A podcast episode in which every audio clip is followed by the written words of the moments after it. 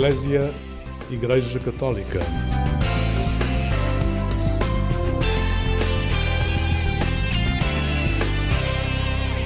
Olá, muito bom dia, bom dia com alegria. A Fraternidade Sem Fronteiras é o tema deste programa Eclésia que nos leva agora à Ilha do Sol Nascente e ao testemunho do projeto Rádios Educativas. Missionários que dão a sua vida ao serviço do próximo e que testemunham neste programa Eclésia. E desde este microfone vamos também viajar através da música. Escolhi a voz de Tiago Betancourt no tema Viagem para iniciarmos esta manhã. Fique desse lado.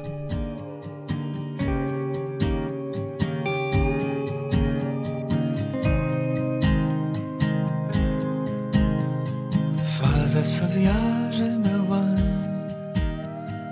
que as tuas mãos livres venham cheias, que teus pés descalços ganhem vidas, serenem no alívio dessa estrada. Faz essa viagem,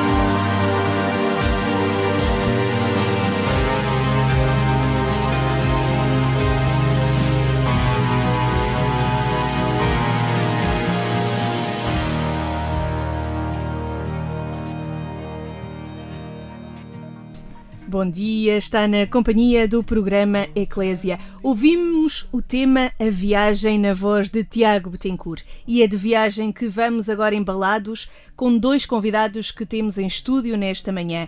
Bom dia ao Padre Hugo Ventura, missionário do Espírito Santo, e à Raquel Carreira, da Sol Sem Fronteiras, ONG, ligada aos missionários do Espírito Santo. Bom dia aos dois, obrigada por estarem aqui nesta manhã. Padre Hugo, começava talvez por si e por eh, pedir que nos explicasse o que o traz cá a falar-nos de um projeto intitulado Rádios Educativas. Bom dia a todos. Uh, é com alegria que, que, nos encontramos e uma saudação especial a todo o auditório que, que nos acompanha. Falar das rádios educativas leva-me a fazer uma pequena viagem até ao centro e ao coração da Amazónia. É uma forma que a própria Igreja e a sociedade local encontrou para poder transmitir educação, formação e valores e evangelização.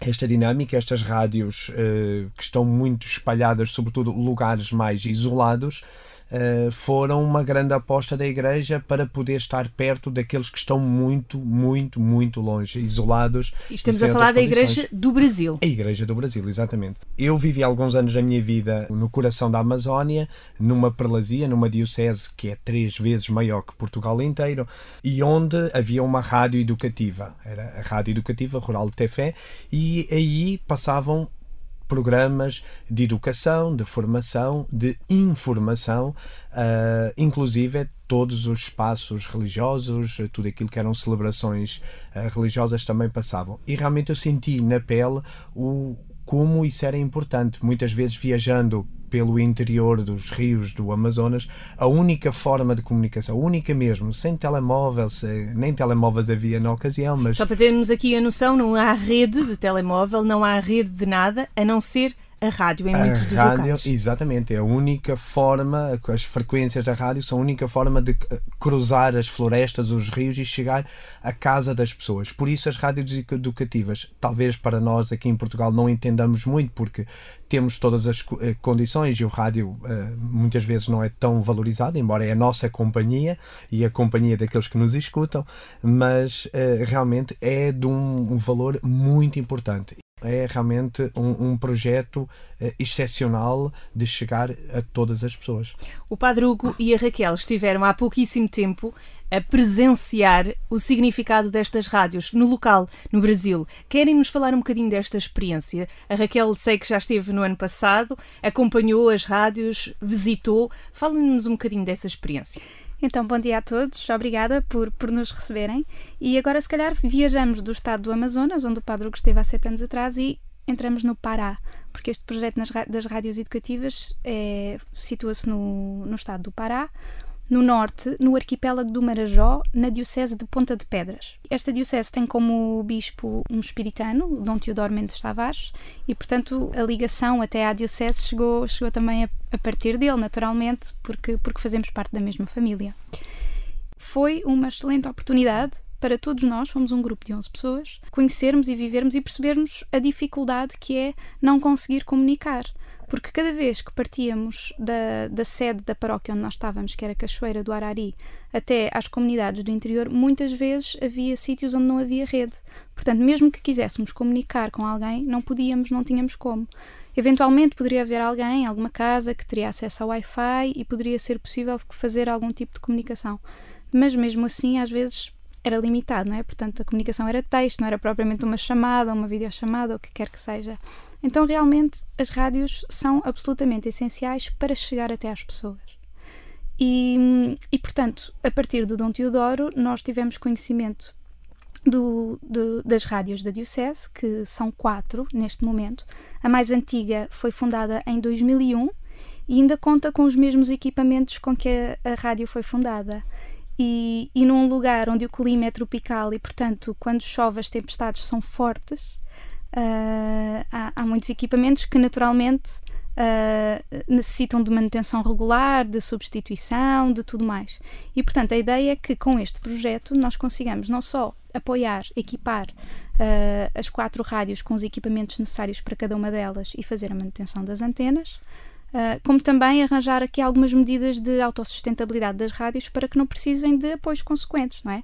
Portanto, quereríamos fazer ali a construção de alguns espaços comerciais que possam depois ficar a cargo da, da Fundação Itaguari, que é a fundação que gera as rádios, e que depois a partir daí eles possam arrendar e ter assim algum valor para poder ir apoiando as rádios, consoante as, as diferentes necessidades. Quem é que faz a rádio? São pessoas que estão a tempo inteiro? São voluntários? São pessoas das paróquias que fazem algum tipo de colaboração? É tudo isso. Portanto, Existe naturalmente a necessidade de ter uh, colaboradores, pelo menos um ou dois colaboradores por cada rádio, e depois existe todo um conjunto de voluntários, e, e tenho a dizer que é tudo super organizado, todos com contrato de voluntariado, tudo muito direitinho, e que vão assumindo diferentes programas também consoante. Uh, não só consoante o seu ministério na paróquia, por exemplo, okay. o responsável da pastoral da criança vai assumir o programa da pastoral da criança e, portanto, dar as informações da pastoral da criança uh, a, toda, a todo o município, até Mas onde as rádios as chegam. informações, a educação, deixe-me passar assim a expressão,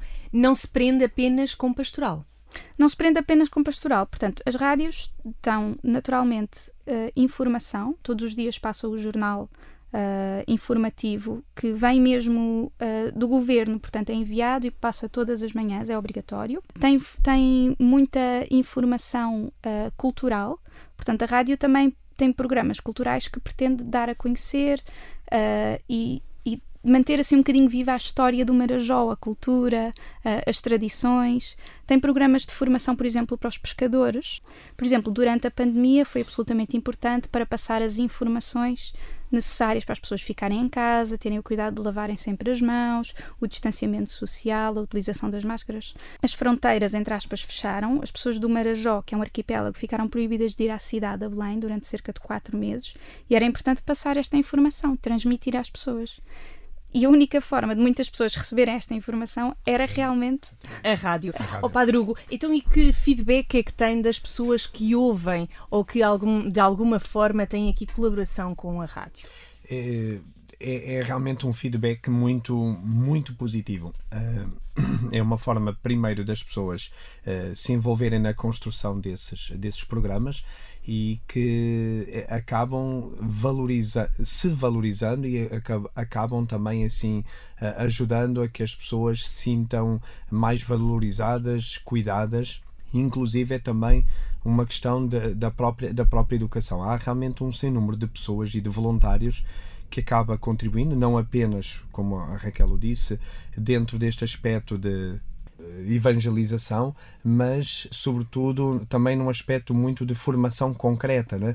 E o feedback das pessoas, as pessoas sentem que a rádio é a sua companhia. Aliás, aquilo que a gente sente aqui, uhum. a rádio é o tipo de, de, de, de instrumento que que nós podemos ir a conduzir, podemos ir no barco, podemos estar a lavar roupa, podemos uh, estar uh, a conversar com os amigos e há todo um ambiente que se cria. E, e, aquilo que acontece aqui acontece também na, naquela, naquela, naquela região. Resta-me aqui perguntar quem ouve aqui esta nossa conversa a propósito das rádios educativas no Brasil, onde é que pode ter mais informação a propósito do projeto? no site da Sol Sem Fronteiras, www.solcef.org, e portanto dentro da área da cooperação estão lá vários projetos, um deles é o das rádios educativas. Se nos quiserem ajudar, contribuir para este projeto, também podem fazer um donativo e indicar no descritivo que é Rádios Educativas. O IBAN está, está no site da Sol Sem Fronteiras, bem, bem visível.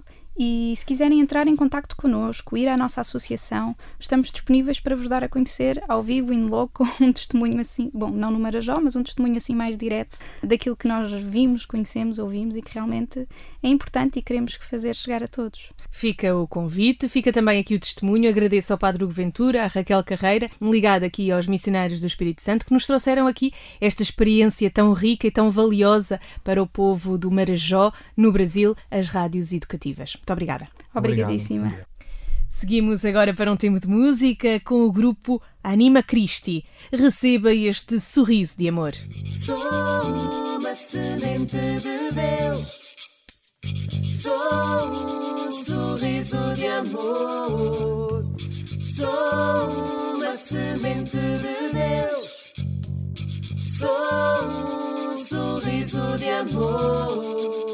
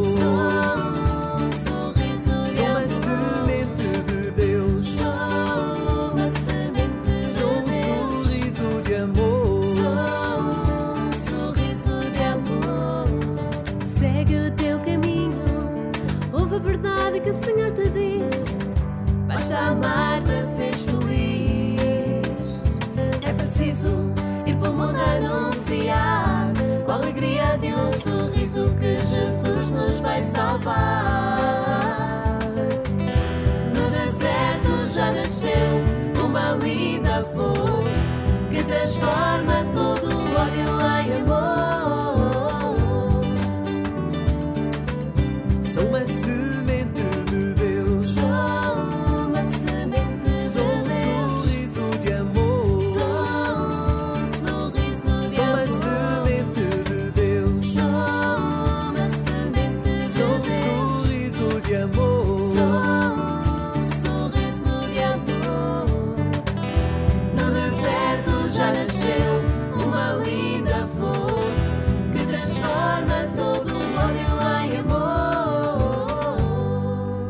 Olá, muito bom dia, seja bem-vindo à companhia do programa Eclésia. Nesta manhã trazemos duas religiosas missionárias que nos vão dar um testemunho de como é a vida em Timor.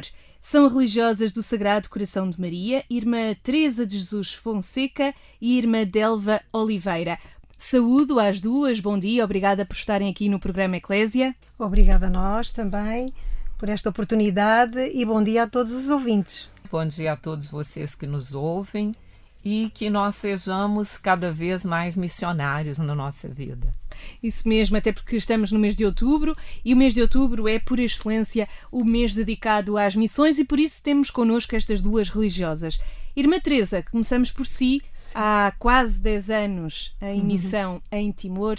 Fale-nos um bocadinho destes anos. É assim um desafio muito grande e uma alegria também muito, bo muito boa de poder participar nesta missão em nome de todo o Instituto das Religiosas do Sagrado Coração de Maria. Como sabem, eh, eh, Timor-Leste é uma pequena ilha e, e nós estamos na ponta ocidental de- dessa ilha, quase em- na fronteira com a Indonésia.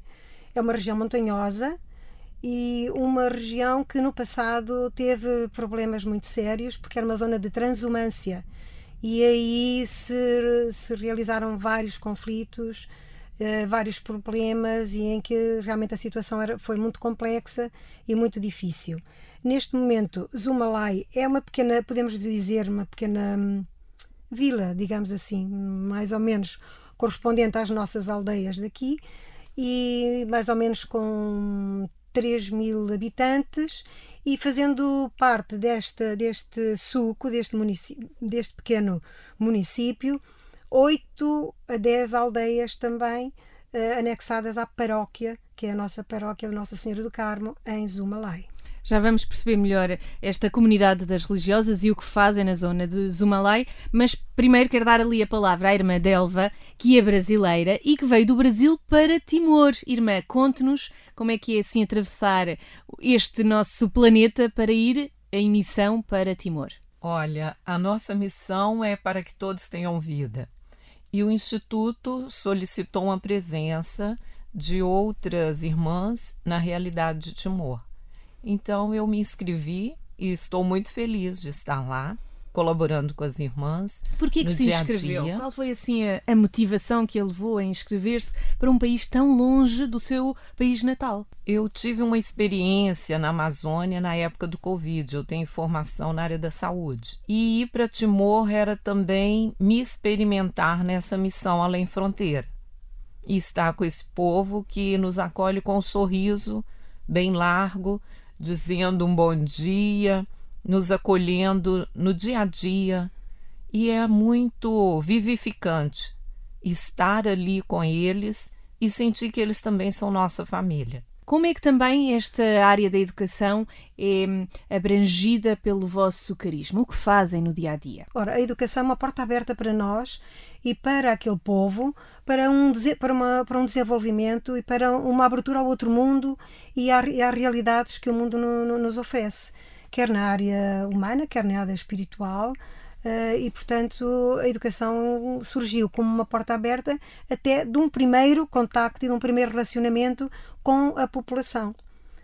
Porque, hum, porque através do- das crianças nós podemos contactar os pais, nós podemos visitar eh, as pessoas, nós podemos aprender, fazer aprendizagens com eles e, hum, e pronto, e o contacto com os professores, podemos dar o nosso testemunho, a nossa forma também a nossa cultura, integrando os valores que, que a própria cultura deles também eh, nos oferecem. Estamos a falar de que valores? Estamos a, a falar de uma aceitação perante as irmãs. Sim, uma aceitação que é uma aceitação logo à partida. Eh, foi muito positiva, muito positiva, aparentemente sem grandes manifestações numa fase inicial, mas à medida que se foi ganhando a confiança mútua, essa, essa relação foi se abrindo de uma forma espetacular e, e de- com muita simplicidade, dentro de muita simplicidade e, e proximidade. A relação de proximidade tem sido o nosso forte também com estas pessoas. Nós, nós, eh, colaboramos na escola que é uma escola de, de, de, que é a escola da Diocese e que tem ali um polo. É uma fundação, Fundação Sagrado Coração de Jesus, que é da Diocese de Mariana. E Mas dão aulas? Damos aulas, estamos eh, a lecionar o português desde o quinto ano ao nono ano. Sabemos que o português é a língua oficial em Timor-Leste. Sabemos que o português para eles é uma língua extremamente difícil.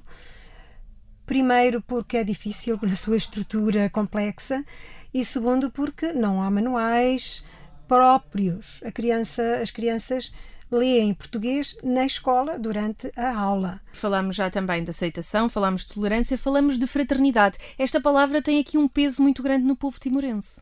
Sim, Sônia, essa pergunta é muito interessante, porque eles se tratam por irmãos. É a mana, é humano, e nós, estando lá, nós nos, também nos chamamos de irmãs. E eles, os jovens portugueses que foram para uma missão, voluntários nessa escola, todos viraram irmãos. Porque o, o irmão que acompanha a escola disse assim: Olha, eles não são eles não são estrangeiros aqui.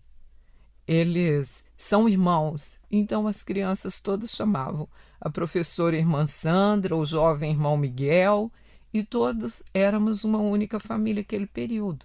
Foi mais ou menos um mês. Eles dão no, o tempo de férias e vão para ensinar o português, pastoral, brincadeiras. E isso traz para os timorenses uma relação tão bonita de acolhimento, de participação, de doar alimentos para esses jovens, de estar com eles em todos os momentos, aprender música e facilita muito o português naquela realidade, que tem influência da Indonésia com Barraça, a televisão lá em Indonésia. Então as crianças vão aprendendo a se relacionar com vários idiomas, fora a língua materna, como a irmã Teresa falou, e cria para nós uma relação de proximidade. Também podemos, podemos ver que esta questão da, do, do, do, contexto familiar é muito alargada. Esta, a dimensão de família acaba por, por se alargar a todos os vizinhos, a todas as pessoas que, que têm alguma relação com eles e, portanto, algumas vezes até traz, pode trazer alguma dificuldade na medida em que o próprio núcleo familiar fica um bocadinho diluído em relação às suas próprias responsabilidades. Várias vezes acontece que quem, quem tem mais autoridade na criança pode ser um avô, uma avó, um tio, uma tia, nas suas decisões, mesmo quando forem já mais crescidos. E o próprio pai e a própria mãe estão dependentes dessa, dessa autoridade, digamos, mais crescida, dos mais idosos.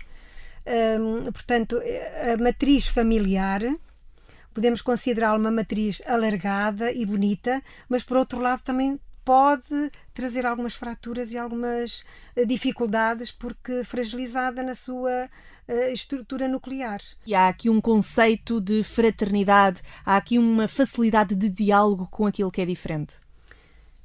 Eu penso que sim.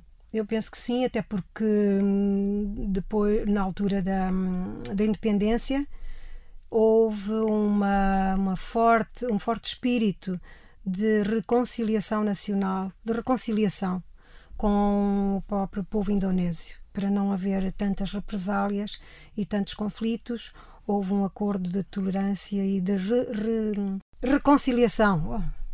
Oh, a questão da reconciliação com outros povos, com a Indonésia inclusivamente. E eles lidarem com a Indonésia neste momento de uma forma eu penso que não é só aparentemente pacífica, que, se, que é pacífica, já nota também uma abertura ao diferente.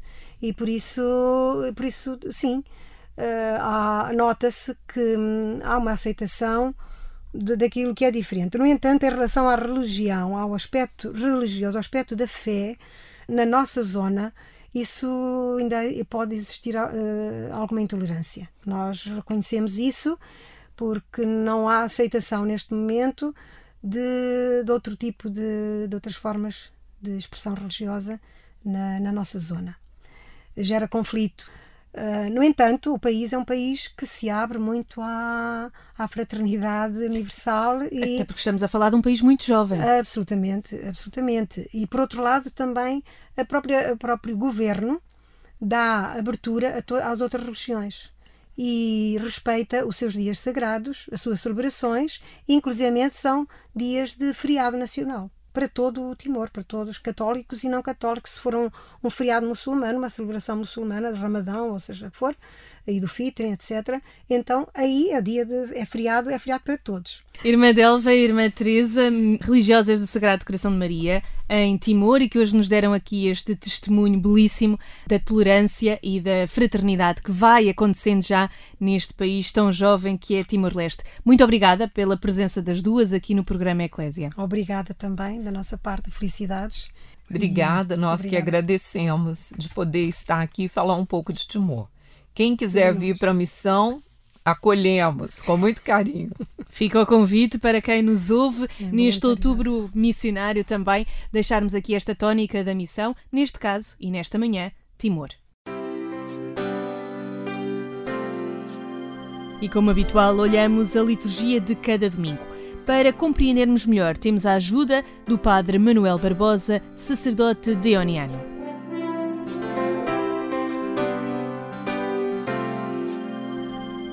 A palavra de Deus que a liturgia deste 29 domingo tempo comum nos apresenta convida-nos a manter com Deus uma relação estreita, uma comunhão íntima, um diálogo insistente.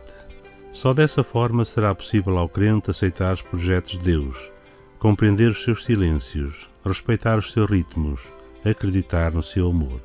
O Evangelho sugere que Deus não está ausente nem fica insensível diante do sofrimento do seu povo Devemos descobrir que Deus nos ama e tem um projeto de salvação para todos.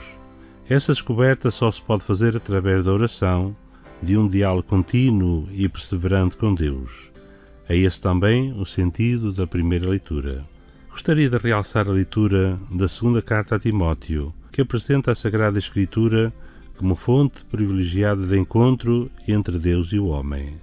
Dizer que a Escritura é inspirada por Deus significa que ela contém as palavras que Deus quer dirigir-nos, a fim de nos indicar o caminho para a vida plena. No dizer de Leão XIII, a Escritura é uma carta outorgada pelo Pai Celeste ao género humano viandante longe da sua pátria e que os autores sagrados nos transmitiram. A Escritura deve, pois, assumir um papel preponderante na minha vida pessoal e na vida das nossas comunidades cristãs. É isso que acontece? Que lugar ocupa a leitura, a meditação e a partilha da palavra de Deus nas comunidades cristãs? O que é que assume um valor mais determinante na experiência cristã? As práticas rituais, as devoções particulares, as leis e os códigos, por importantes que sejam, ou a palavra de Deus? A palavra de Deus aparece em volta em roupagens e géneros literários típicos de uma época e de uma cultura determinada. Por isso, é preciso estudá-la, aprender a conhecer o mundo e a cultura bíblica, compreender o enquadramento e o ambiente em que o autor sagrado escreve. As nossas comunidades cristãs devem ter cuidado de organizar iniciativas no campo da informação e do estudo bíblico, de forma a proporcionar uma informação adequada para melhor compreender a palavra de Deus. É preciso insistir continuamente nisto, para que a palavra seja levada no coração, meditada, vivida e proclamada. A segunda leitura chama também a atenção daqueles que estão ao serviço da palavra. Devem anunciá-la em todas as circunstâncias, sem respeito humano, sem jogos de conveniências, sem atenuar a radicalidade da palavra. E devem também preparar-se convenientemente a fim de que a palavra se torne atraente e chegue ao coração dos que a escutam. Neste mês missionário e nesta semana que antecede o Dia Mundial das Missões, intensifiquemos a oração e o acolhimento da Palavra de Deus, que nos chama, convoca e envia em missão.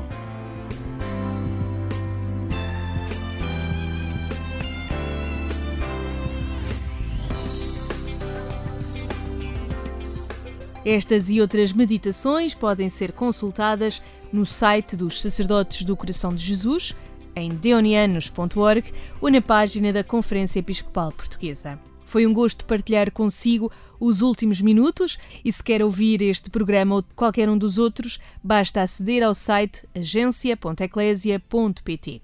Aqui na Antena 1, voltamos este domingo pelas 6 da manhã. Sou a Sónia Neves e aqui me despeço. Desejo-lhe um bom dia com alegria.